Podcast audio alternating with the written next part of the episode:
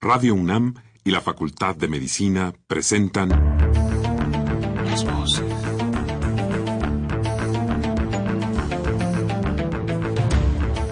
Voces. Las voces. Las voces. Voces. Las voces de la salud. Reflexión y análisis de las ciencias médicas. Acompáñenos.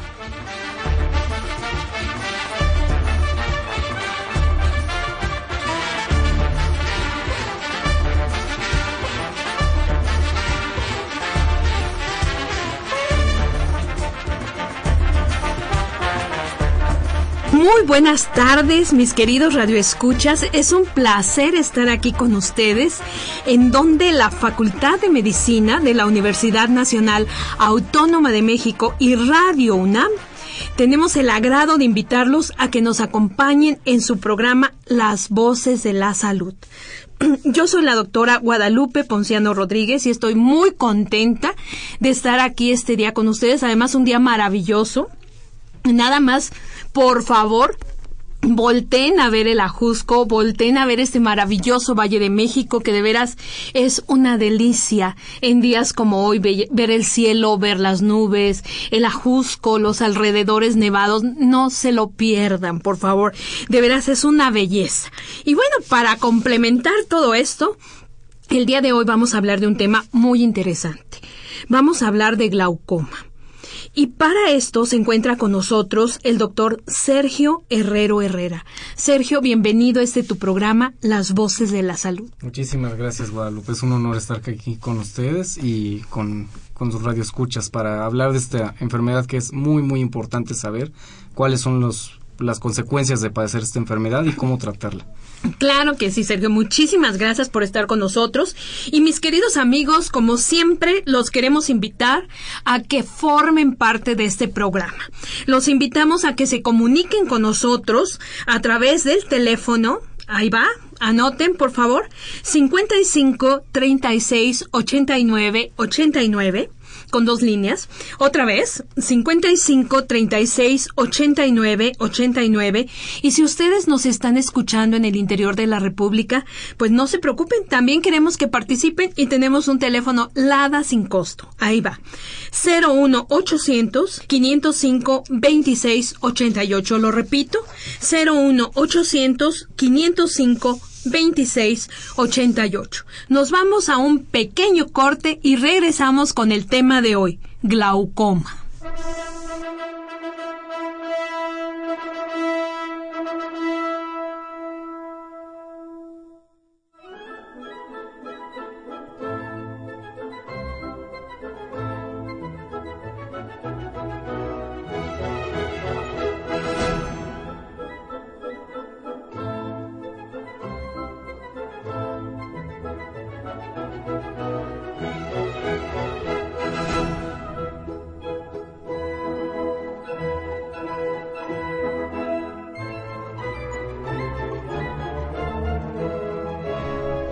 Mis queridos amigos, desde su programa Las Voces de la Salud, pues regresamos con ustedes en este maravilloso día, en donde podemos ver el Valle de México en todo su esplendor. Y el tema de hoy, se los repito para los que nos están apenas sintonizando, el tema de hoy, Día Mundial del Glaucoma diagnóstico oportuno. El invitado de hoy, el doctor Sergio Herrera. Y vamos, Sergio, voy a leer tu currículum para que nuestros radioescuchas pues aprovechen que estás tú aquí, nos hagan preguntas, alguna duda, algún comentario. Bueno, miren amigos, el doctor Sergio Herrero Herrera es médico cirujano por la Universidad Panamericana. Tiene una especialidad. ¿Tuve especialidad? Pues en qué creen? En glaucoma. ¿verdad, Sergio? Por el Instituto de Oftalmología, la Fundación Conde de la Valenciana. Actualmente el doctor Herrero es médico adscrito a la clínica del glaucoma en el Hospital General de México. Así que, bueno, toda tu actividad, este Sergio, gira alrededor de este padecimiento tan interesante y que además, ¿cuándo es el Día Mundial del Glaucoma exactamente, Sergio? Es el día de hoy. El día de hoy, oye, oye, qué maravilla, qué suerte, porque muchas veces no nos toca justo el día en que se celebra, en este caso, el Día Mundial del Glaucoma, nos tocó perfecto con el programa, ¿verdad? Pues Sergio, vamos a empezar eh, platicándoles a nuestros amigos qué es el glaucoma. Creo que todos hemos escuchado en alguna ocasión, ¿no? Mencionar esta palabra, pero a mí me gustaría que tú nos definieras exactamente en qué consiste este padecimiento. Muy bien. Esto es muy importante ya que, como, como tú bien dices, eh, Guadalupe, tenemos muchos familiares que en alguna ocasión hemos escuchado si, si nuestro papá, nuestro abuelo, abuela tuvo esta enfermedad. Y es importante saberlo porque esta enfermedad es una degeneración, se define como una neuropatía óptica, esto es, una enfermedad del nervio óptico. Es crónica, es progresiva y tiene muchos factores. Muchos de nosotros hemos escuchado también la situación de tener la presión intraocular elevada. Realmente esto se llama hipertensión ocular y uno de estos factores que provoca glaucoma es la presión intraocular elevada. No es el único factor, sin embargo es el único que podemos tratar y modificar en el transcurso de esta enfermedad. Existen otras alteraciones como pueden ser enfermedades sistémicas, sobre todo fenómenos donde no llega un adecuado eh, aporte sanguíneo al nervio óptico y esto también puede provocar esta neuropatía. Entonces. Oye, pero qué interesante, porque eh, normalmente se asocia, como tú decías, con un incremento de la presión intraocular, pero ahorita nos estás diciendo, bueno, más bien es una neuropatía, ¿no? Y la presión intraocular puede provocar, es uno de los factores que puede provocar esta neuropatía o daño al nervio óptico, ¿no? Exactamente. Ah, mira, qué interesante. Oye, eh, Sergio, tú nos decías, bueno, que hemos tenido por ahí algún pariente o alguna persona, y entonces eh, habría que hablar de frecuencia. ¿Qué tan frecuente es en México, por ejemplo, esta enfermedad? En general, eh, tenemos una prevalencia, esto es la ocurrencia de la enfermedad en un tiempo determinado, de 2 al 4 o incluso al 6%. Esto varía eh, dependiendo de la región en que estemos hablando, pero es un nivel digamos, general. Entonces, si nos vamos con estas cifras, en México, en la Ciudad de México, teníamos 25 millones de habitantes aproximadamente. El 2% de estos padecen glaucoma. Pero eso no es lo más importante, porque si bien, si hablamos de un 2%, puede sonar muy bajo, pero de 25 millones no, pues ya son es un buen número. mil personas. Claro. Y la gravedad del asunto es que de estas 250 mil, en el mejor de los casos, la mitad de los pacientes no saben que la padecen. Esto es algo muy importante puesto que es una enfermedad que no da síntomas. Ay, eso es, eh, de veras, eso es realmente grave, es una enfermedad silenciosa. Exactamente. ¿Cómo, entonces, bueno, ok, vamos, eh, es, es, bastante frecuente por lo que decimos, o sea, eh, tal vez el porcentaje sea bajo, pero cuando tú hablas de tal cantidad de personas, ¿no? realmente esto se hace grande. Y esto me preocupa mucho.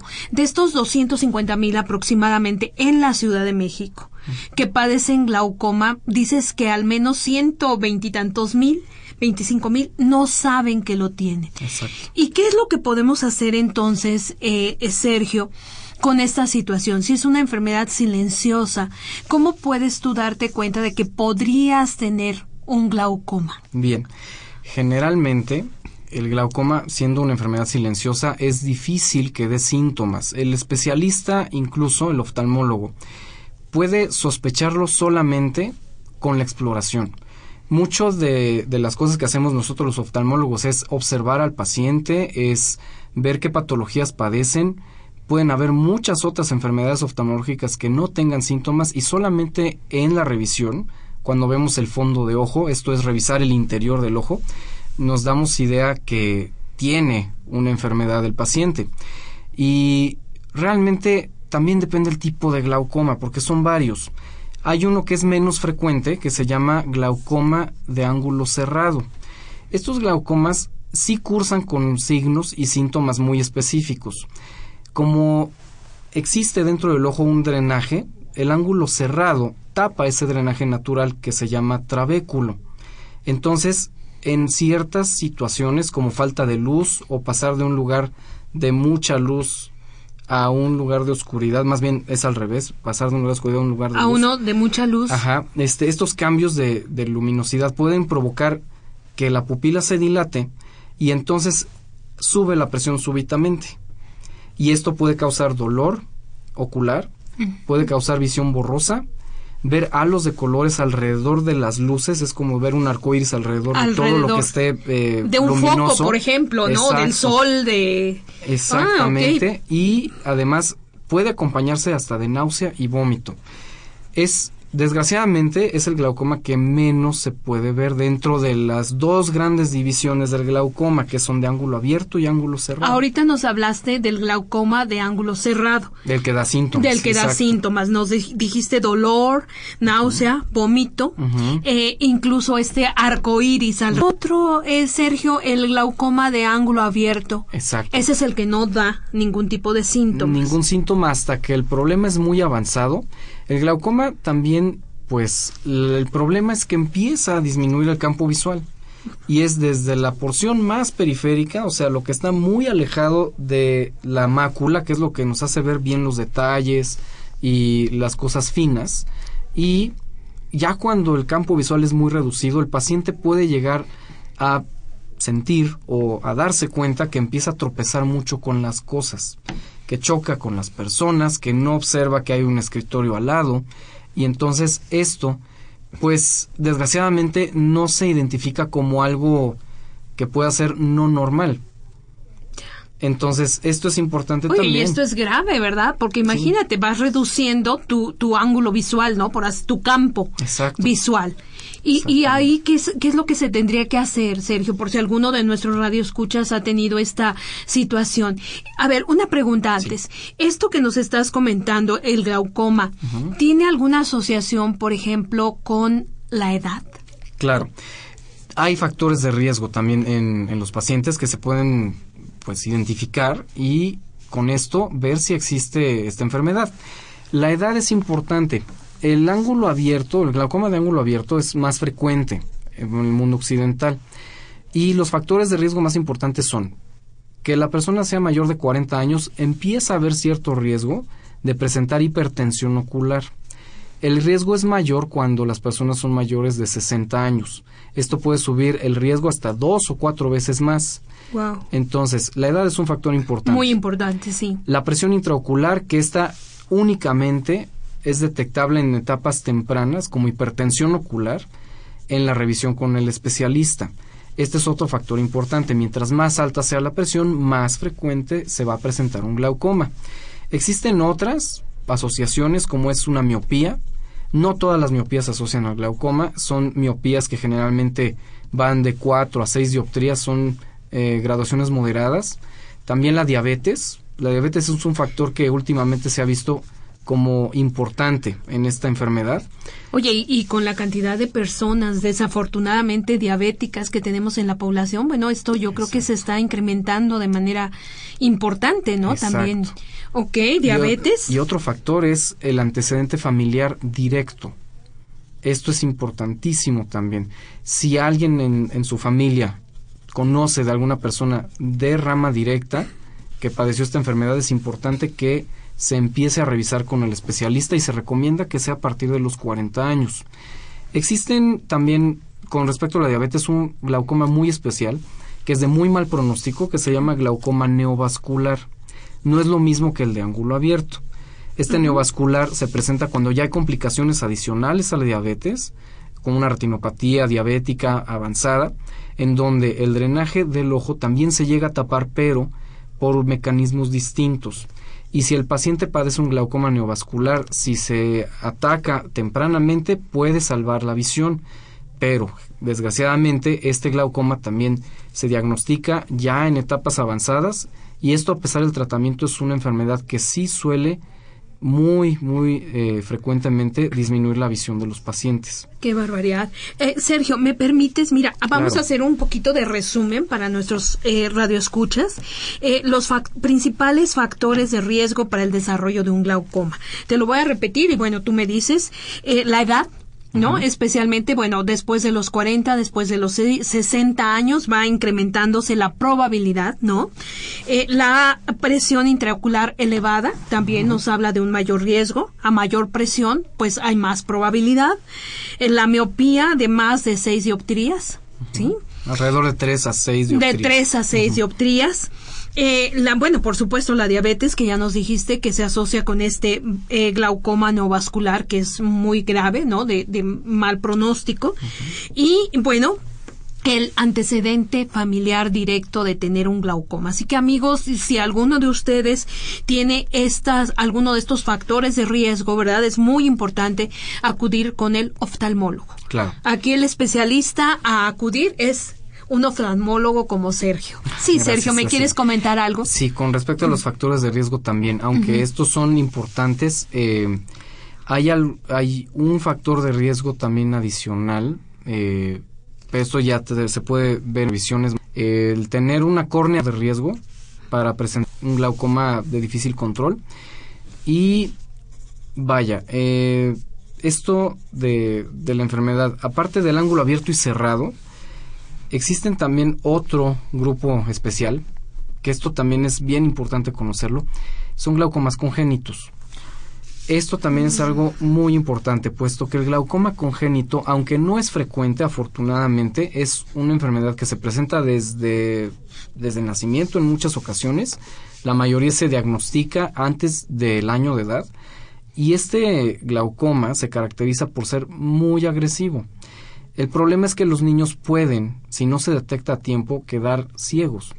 Ah, qué terrible. Entonces es, un- es una situación es muy importantísimo terrible. detectarlo entonces a tiempo. Exactamente. Y esto también el glaucoma congénito tiene cierta eh, herencia también. Si alguno de nuestros radioescuchas padece glaucoma congénito, es importante saber que puede transmitir su enfermedad a sus, a sus hijos.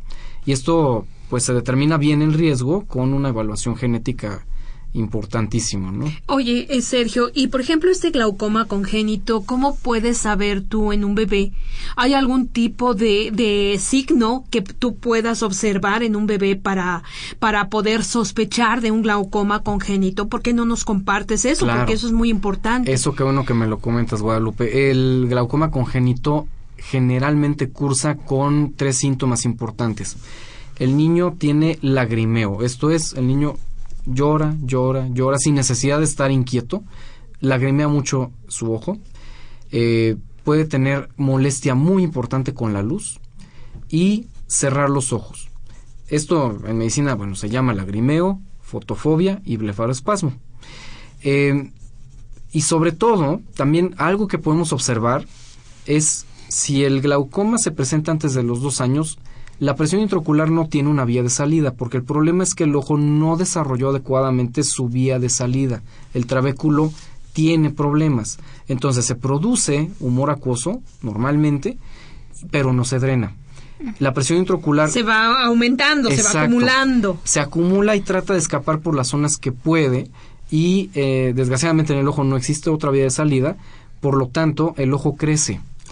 Entonces pueden los niños también tener macrooftalmos u ojos grandes y, y esto no es signo, en algunas ocasiones pues vemos a un niño con ojos grandes y decimos qué bonito niño, tiene ojos muy bonitos, ¿no?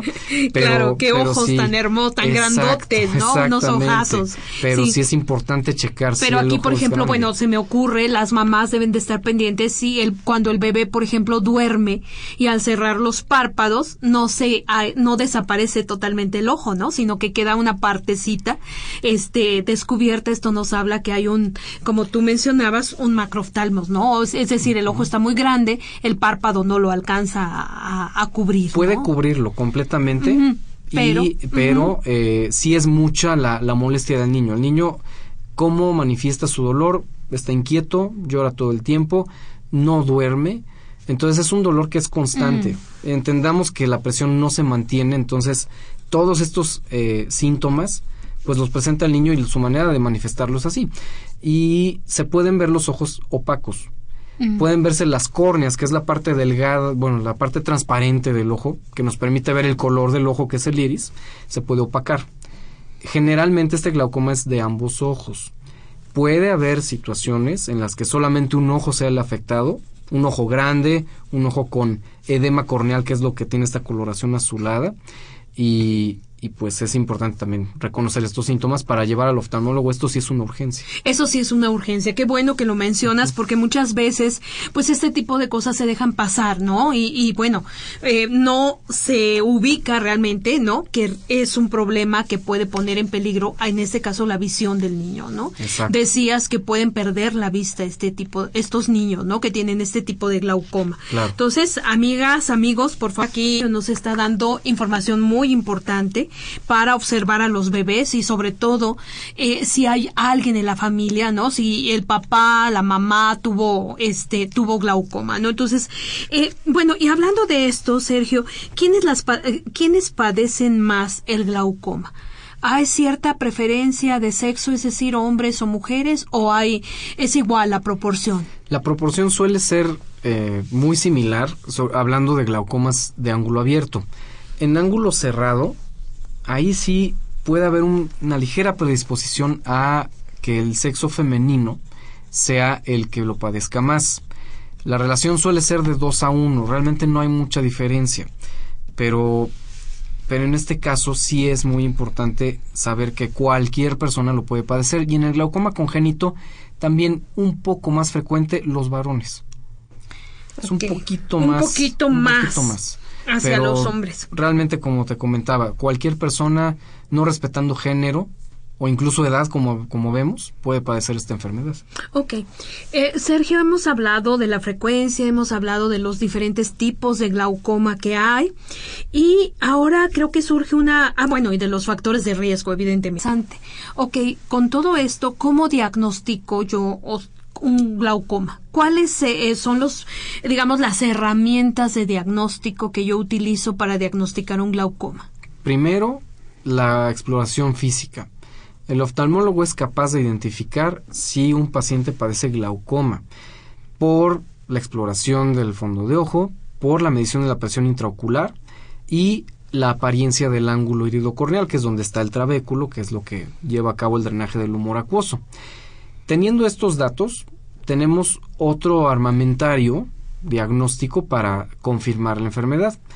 Son tres en particular. Una se llama paquimetría corneal, que es lo que comentaba en un principio que puede ser un factor de riesgo el tener córneas delgadas. La otra es eh, la campimetría. La campimetría es un estudio en el cual nosotros vemos cuál es el problema del campo visual del paciente. Y el tercero es un estudio estructural, es una fotografía del mismo nervio óptico y esta fotografía en especial puede tener eh, varias modalidades, hay tres más importantes que son HRT, GDX, ULOCT.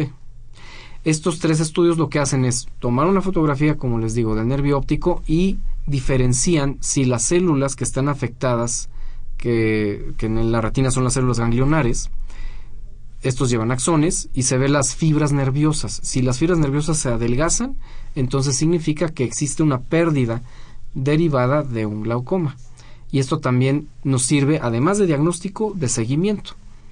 Perfecto. Ahora, tú, tú al mencionar este tipo de herramientas diagnósticas, bueno, son herramientas especializadas lo va a hacer el oftalmólogo. Claro. Eh, si nuestros radioescuchas tuvieran la, la duda o ahorita que estamos platicando de todo esto les surgiera pues la necesidad de hacerse un estudio, ¿en dónde se pueden realizar este tipo de, de, estudios especializados? Sergio. Eh, hay clínicas particulares que algunos médicos tienen sus mismos aparatos. Esto se puede llevar a cabo en el mismo consultorio del médico. A nivel público, Existen también varios hospitales especializados en oftalmología o en el caso de otros hospitales como es en el Hospital General de México, tenemos el armamentario necesario para llevar a cabo estos estudios. Eh, la ventaja es que pues las personas que no pueden acceder a un sistema privado de salud pueden acudir a las instituciones públicas y pedir una consulta con el oftalmólogo. De esta manera, la mayoría de nosotros tenemos este armamentario diagnóstico para llevar a cabo la, el seguimiento y el diagnóstico. Perfecto. Eh, Sergio, y una pregunta. A nivel privado, ahorita mencionabas, habrá algunas personas, ¿no? Que a nivel privado, eh, la realización de ese tipo de estudios, ¿qué tan cara puede ser? Aproximadamente, simplemente para tener una idea. Bien, el estudio solo puede rondar alrededor de los mil, mil quinientos pesos por estudio. Estamos hablando que necesitamos tres, entonces probablemente sí el costo sea elevado.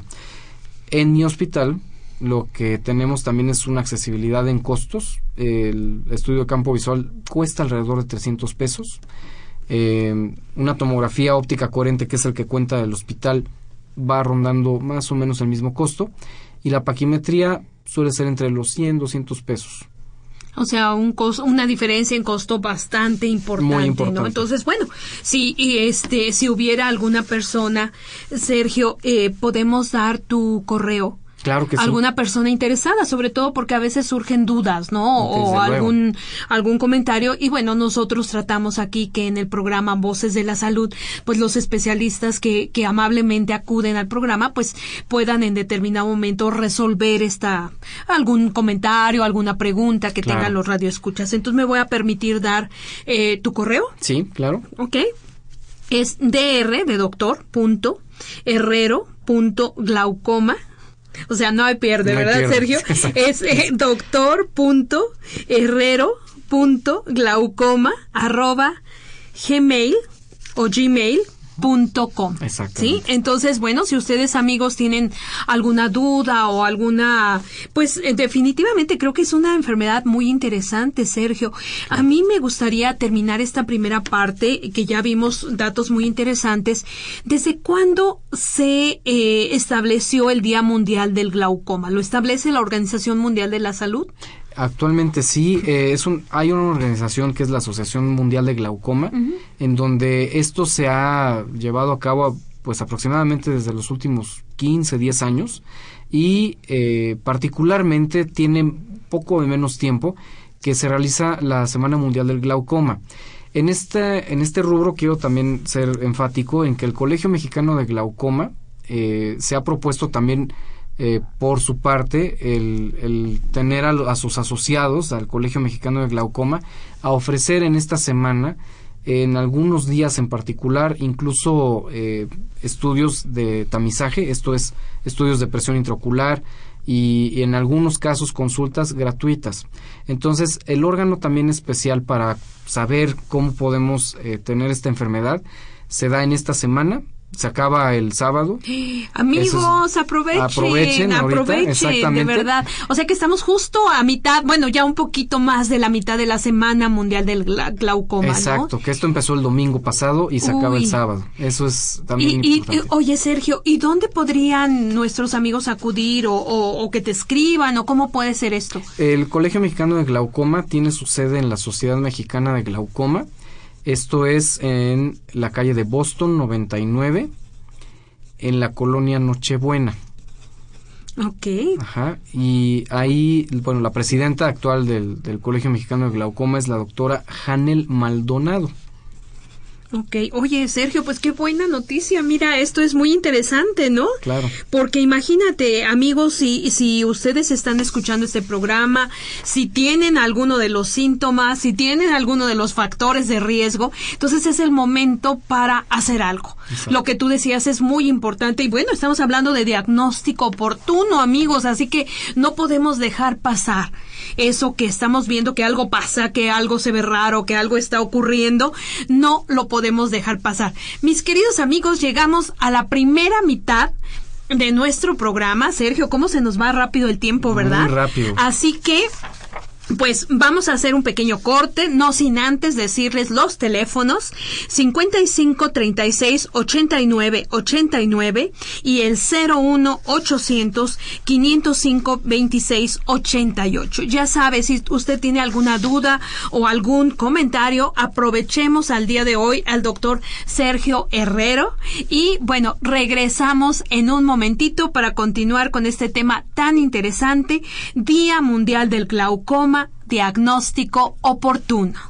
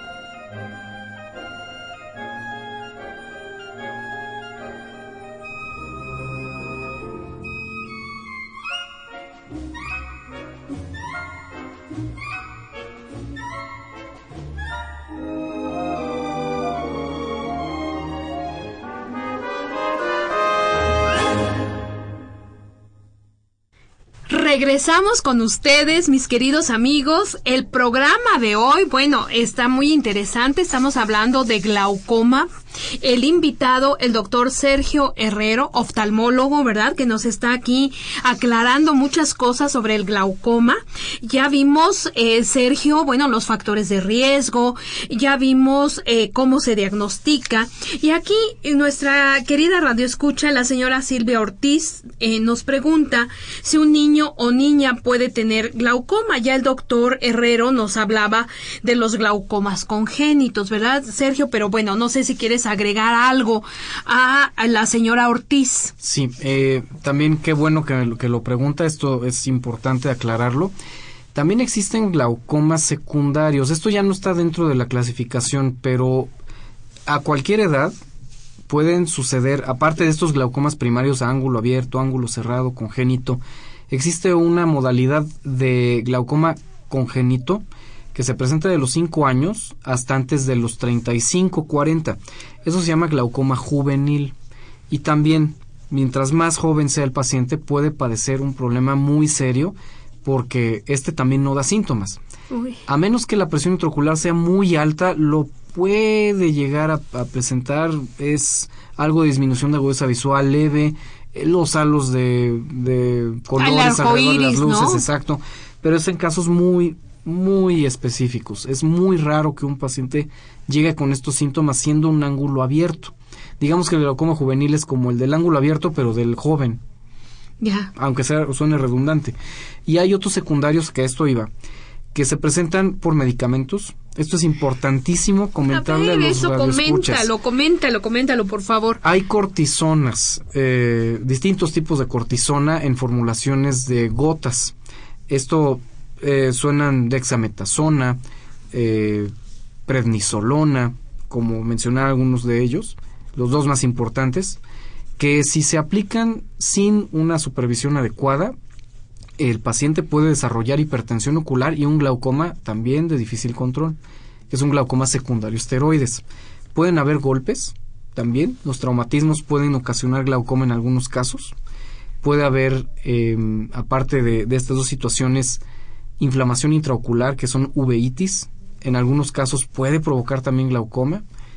Y algunas otras alteraciones oculares, como en algunos niños, que desgraciadamente tienen eh, una malformación ocular, muchos síndromes que pueden también provocar este aumento de la presión y es un glaucoma congénito secundario.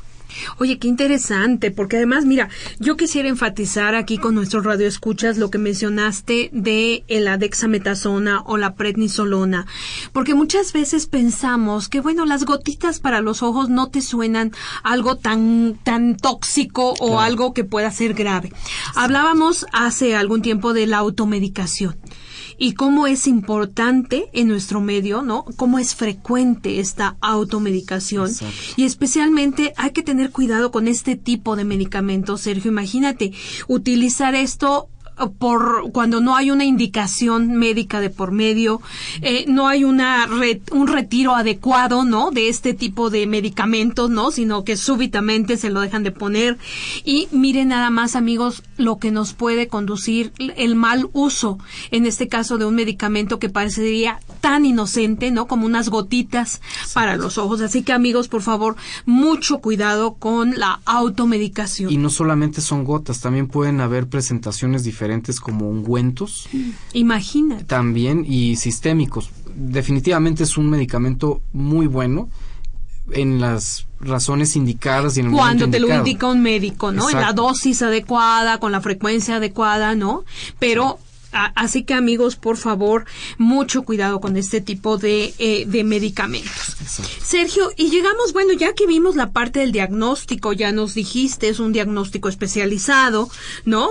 Eh, eh, paquimetría corneal, campimetría, un estudio estructural, en fin. Ahora, ¿qué es lo que ocurre eh, cuando te dan un diagnóstico de glaucoma? Ahora lo que sigue es el tratamiento. ¿Qué tratamientos actuales tenemos para esta enfermedad, Sergio? Bien, hay tres modalidades de tratamiento en general. Se suele empezar con medicamentos. Son medicamentos que lo que hacen es disminuir la presión intraocular. Si bien los otros factores de riesgo como edad, como incluso la raza, eh, antecedentes familiares, no los podemos modificar, la primera línea de tratamiento es bajar la presión. Y esta presión intraocular se baja con medicamentos que son varios tipos. eh, suelen haber colinérgicos, voy a mencionar los nombres ahorita eh, médicos, análogos de prostaglandinas, beta bloqueadores, alfa agonistas y unos inhibidores de una enzima que se llama anhidrasa carbónica. Todos ellos bajan la presión de una u otra forma. Y es la primera línea de tratamiento porque es la menos invasiva. No por esto significa que pueden haber también efectos secundarios, efectos adversos, pero todo esto lo puede valorar el, el especialista, El oftalmólogo. el oftalmólogo, y puede indicar el mejor medicamento y la mejor terapia para cada paciente. Esto enfatízalo, es, es personalizado. Es O sea, personalizado. no a todo mundo le ve igual con todos los medicamentos, sino que tiene que ser una situación totalmente individual. Exacto. ¿Ok? La segunda modalidad de tratamiento es el láser. El láser tiene varias modalidades. Se puede dar en ángulos cerrados y en ángulos abiertos. Son distintos tipos de láser. Los de ángulo cerrado buscan abrir una ventana adicional en el iris y esto disminuye la probabilidad de tener glaucoma agudo. Y hay otro tipo de láser más específico que está dirigido al ángulo abierto que lo que realiza es aumentar el drenaje del humor acuoso. Pueden ser varias sesiones, depende de la modalidad de la trabeculoplastía.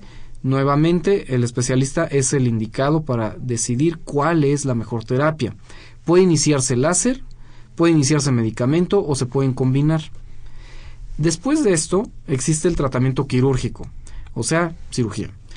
La cirugía ha sido de los tratamientos que empleados en estos pacientes se dejan sobre todo cuando el tratamiento ya sea médico, de láser o combinado, no es suficiente para tener una presión intraocular adecuada y que no disminuya más su campo visual.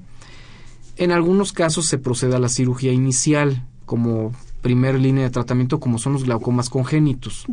El tratamiento definitivo de los glaucomas congénitos son quirúrgicos. Es quirúrgico. o sea, depende mucho del tipo de glaucoma que nos has mencionado, eh, cuál es la línea de tratamiento a seguir. Efectivamente, y por eso mencionaba que es una urgencia el glaucoma congénito, porque si no se detecta a tiempo, no se opera y el paciente puede tener medicamentos.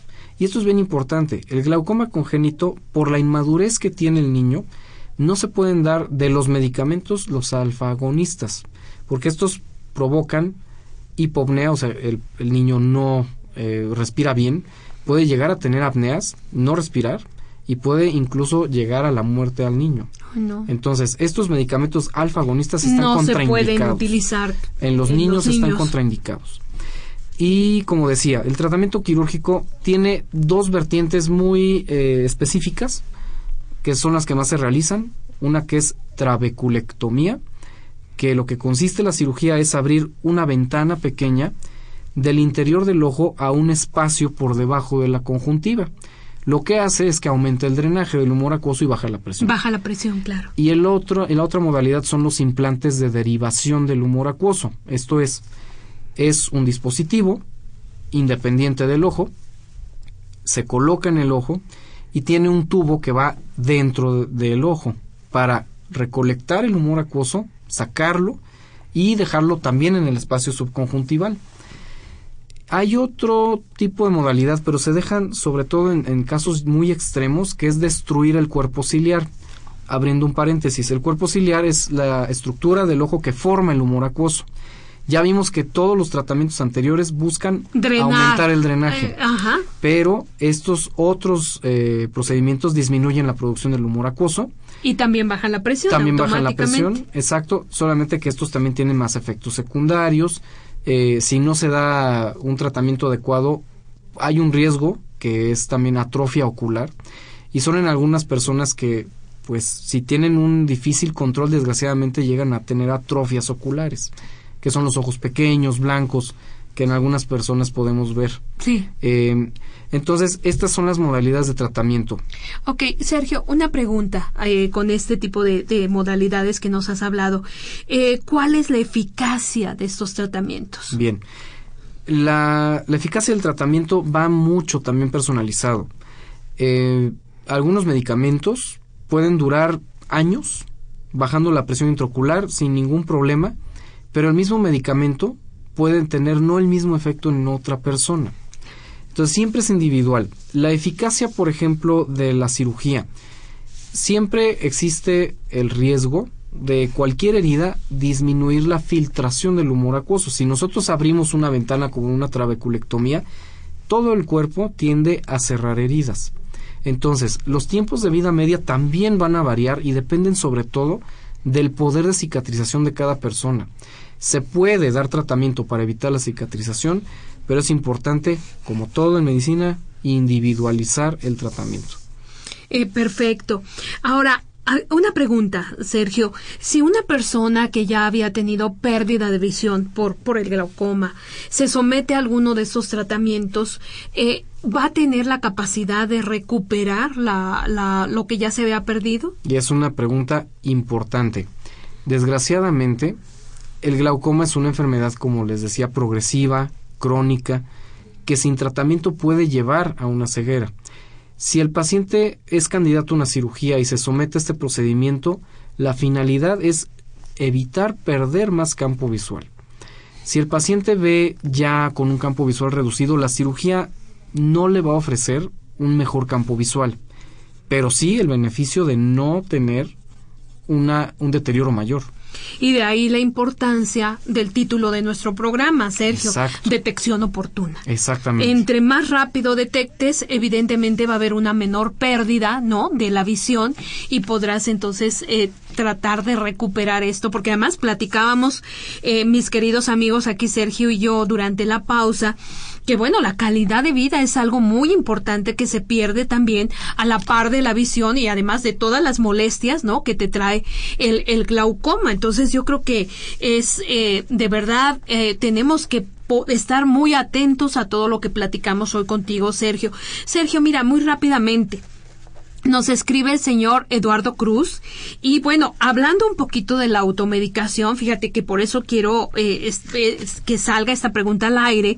Nos pregunta el señor Cruz si eh, son adecuados los, los colirios naturistas como los de manzanilla y arándanos o te pregunta si le podrían hacer algún tipo de daño. Ok. Es importante también mencionar que lo aprobado en este momento son los medicamentos que, había comentado. Los medicamentos naturistas en particular no tendrán un efecto dentro de la presión. Realmente no harán daño en la cuestión de que no van a bajar la presión, pero tampoco la van a subir. Pero es importante también mencionar que algunos de estos compuestos pueden llegar a ser irritantes a la superficie ocular. El tratamiento médico de glaucoma irrita la superficie ocular. Y estos compuestos pueden también provocar conjuntivitis tóxicas. Entonces, este tipo de medicamentos no le van a ofrecer un beneficio al paciente para bajar la presión o disminuir el, deterioro de un campo visual, pero sí le pueden dar algunos efectos importantes. Claro, aquí nos decía, por ejemplo, que el de manzanilla sí ya es un, bueno, es un, no es medicamento estrictamente, sería un fármaco, ¿no? Exacto. De patente, y que el de arándano es naturista. Y bueno, aquí yo quisiera que tú me ayudaras aquí a enfatizar con nuestros radioescuchas que no por ser naturista va a ser inocuo. Tenemos que quitarnos esa mentalidad de que porque proviene directamente de alguna planta ¿no? Claro. por ejemplo, o de forma natural, pues va a ser inocuo. Acuérdense, amigos, que muchas plantas se utilizan para obtener medicamentos, pero también se utilizan, por ejemplo, para obtener venenos, Exacto. ¿no? Sustancias muy tóxicas. Así que, sobre todo, pues aquí, eh, Sergio, la eh, cuidar mucho los ojos, ¿no? Estamos hablando que son requieren cuidado, ¿no? Requieren atención y, por supuesto, amigos, en cuanto ustedes vean que algo está cambiando, que algo está pasando con su visión, con sus ojos, ¿no? Aquí nos decía Sergio también con estos ojos eh, opacos, ¿no? Uh -huh. eh, acudir inmediatamente al oftalmólogo. Y bueno, a mí me gustaría también hablar, ya hablamos de diagnóstico, Sergio, ya hablamos de, de eh, tratamiento. Pero creo que es muy importante entonces ahora hablar de prevención. ¿Cómo puedo yo prevenir un glaucoma? Ok. Es claro también como tenemos muchos factores de riesgo, realmente la prevención como tal para no padecer el glaucoma sería una detección oportuna. Eh, esto pues obviamente es importante ya que como es una enfermedad que puede tener eh, alguna relación familiar o, o, alguna situación de edad, por ejemplo, en esos casos la única forma de, prevenir más problemas es acudir con el oftalmólogo una vez al año. Esto se recomienda a partir de los 40 años en personas que no tienen ningún antecedente familiar y en, mayores de, de, de 40 lo, cuando tenemos antecedentes es un poquito antes. Esto puede ser des, desde los 35 o 34 años. En dado caso de los glaucomas secundarios, como mencionaba, pues evidentemente si estamos expuestos a un ambiente que nos pueden eh, dañar como traumatismos oculares, usar pues, la protección adecuada. Esto puede ser por deporte, puede ser por ocupación y lo de los medicamentos. No abusar de los medicamentos, no autorrecetarse esteroides tópicos, ya sean en gotas, en cremas, siempre con la supervisión de, de, un, médico, claro. Eh, y nada más, esto es lo importante, prevención, prevención, prevención. Eh, Sergio, repíteles, por favor, ¿cuántas veces al año tenemos que ir al oftalmólogo? Es, eh, una vez al año. Una vez, porque es que tú, tú estarás de acuerdo conmigo, a veces pasan años y no visita uno al oftalmólogo, ¿no? O sea, hay que empezar a hacer esa cultura, ¿no? De que además, imagínate, los ojos son maravillosos, nos permiten ver toda esta belleza, ¿no? Yo les mencionaba ahora los, eh, ¿no? El ajusco, todos los alrededores preciosos, el cielo azul. Pues amigos, sin, sin ojos no podríamos disfrutar toda esa maravilla. Así que, bueno, Sergio, una vez al año, mis queridos amigos, este, tenemos que visitarte, Sergio, definitivamente, ¿verdad? Claro. Sergio, ¿nos podrías dar alguna última reflexión aquí a nuestros radioescuchas? Bien digo, en el marco del Día Mundial del Glaucoma, esta plática también sirve para eh, concientizar a la, a la gente, ¿no? De que es una enfermedad que si bien algunos de nosotros por ocupación como médicos la entendemos, lidiamos con mucho de problemas con los pacientes a diario, existen también pues personas que no conocen la enfermedad. Desgraciadamente esto eh, pues genera muchas dudas, confusiones y en, realidad es algo importante el conocer cómo tenemos nuestra salud visual. Necesitamos también ser conscientes que existen enfermedades como esta que no son como tal prevenibles. Una vez que está el problema hay que atenderlo y sobre todo si se atienden a tiempo, si se previenen a tiempo disminuciones del campo visual importantes, nuestra calidad de vida sigue igual, nuestro poder económico incluso sigue igual porque también los medicamentos son caros, los tratamientos son caros desgraciadamente y podemos disfrutar de la vida. Como, como tú me decías hace ratito, ¿no? ver los paisajes, el disfrutar, el ver a crecer a tu familia, el tener hijos, nietos. Esto, pues es muy importante, ¿no? Cuidar la visión para que esto esté presente y que no nos disminuya en ningún momento ni nuestra calidad de vida ni nuestra felicidad. Perfecto. Así que amigos, acuérdense, tenemos que visitar al oftalmólogo mínimo una vez al año, por favor, y si tienen ustedes factores de riesgo, acudir inmediatamente ante cualquier síntoma. Sergio, te agradecemos muchísimo de veras todo esto que nos has dicho sobre el glaucoma, muy interesante. Me voy a permitir dar de nuevo la dirección del Colegio Mexicano del Glaucoma que se ubica en Boston 99, en la colonia Nochebuena. Amigos, aprovechen. Ya nos decía el doctor Herrero que esta es la Semana Mundial del Glaucoma. Si ustedes tienen algún problema, alguna duda, si a lo mejor eh, hasta pueden hacerse gratuitamente, ¿verdad? Alguno de estos estudios tan importantes, entonces acudan al Colegio Mexicano del Glaucoma. Aprovechemos esta semana y bueno, celebremos ¿verdad? Con toda esta información, el Día Mundial del Glaucoma. Muchísimas gracias, Sergio. Y bueno, mis queridos amigos, vamos a terminar esta emisión con una invitación. Miren, ahora que creen que ya viene el día, ¿verdad? Del, eh, del sueño, el Día Internacional del Sueño, y nos están invitando a un ciclo de conferencias. En este año el, el lema es cuando el sueño es sano, la salud y la felicidad abundarán y bueno, creo que estarán de acuerdo conmigo. Todos hemos tenido un sueño reparador, ¿verdad? Y nos paramos felices y cuando tenemos insomnio, pues nada más, nada nos sale bien. Eh, los informes, amigos, si a ustedes les interesa, van a ser en el Hospital General de México, doctor Eduardo Liceaga calle de Balmi 148 en la colonia Doctores. Y si a ustedes les interesa y quieren más información, les doy un número telefónico que es el 56 23 26 90. Lo repito, 56 23 26 90. Ciclo de conferencias con motivo del Día Mundial del Sueño.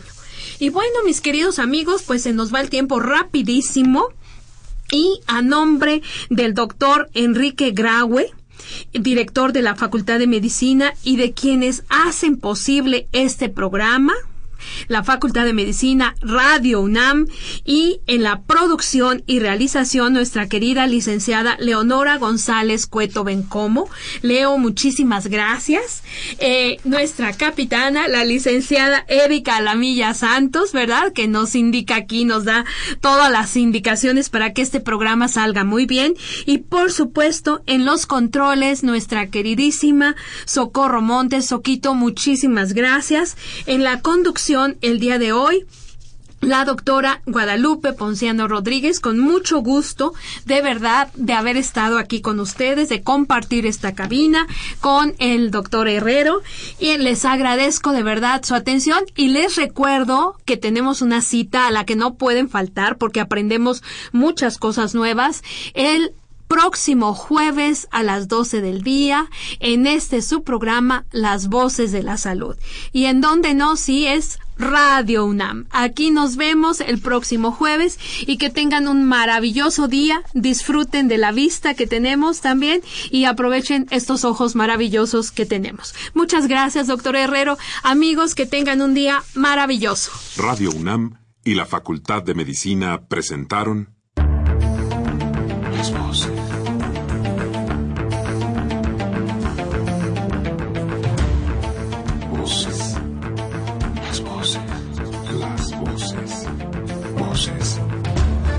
Las voces de la salud. Reflexión y análisis de las ciencias médicas.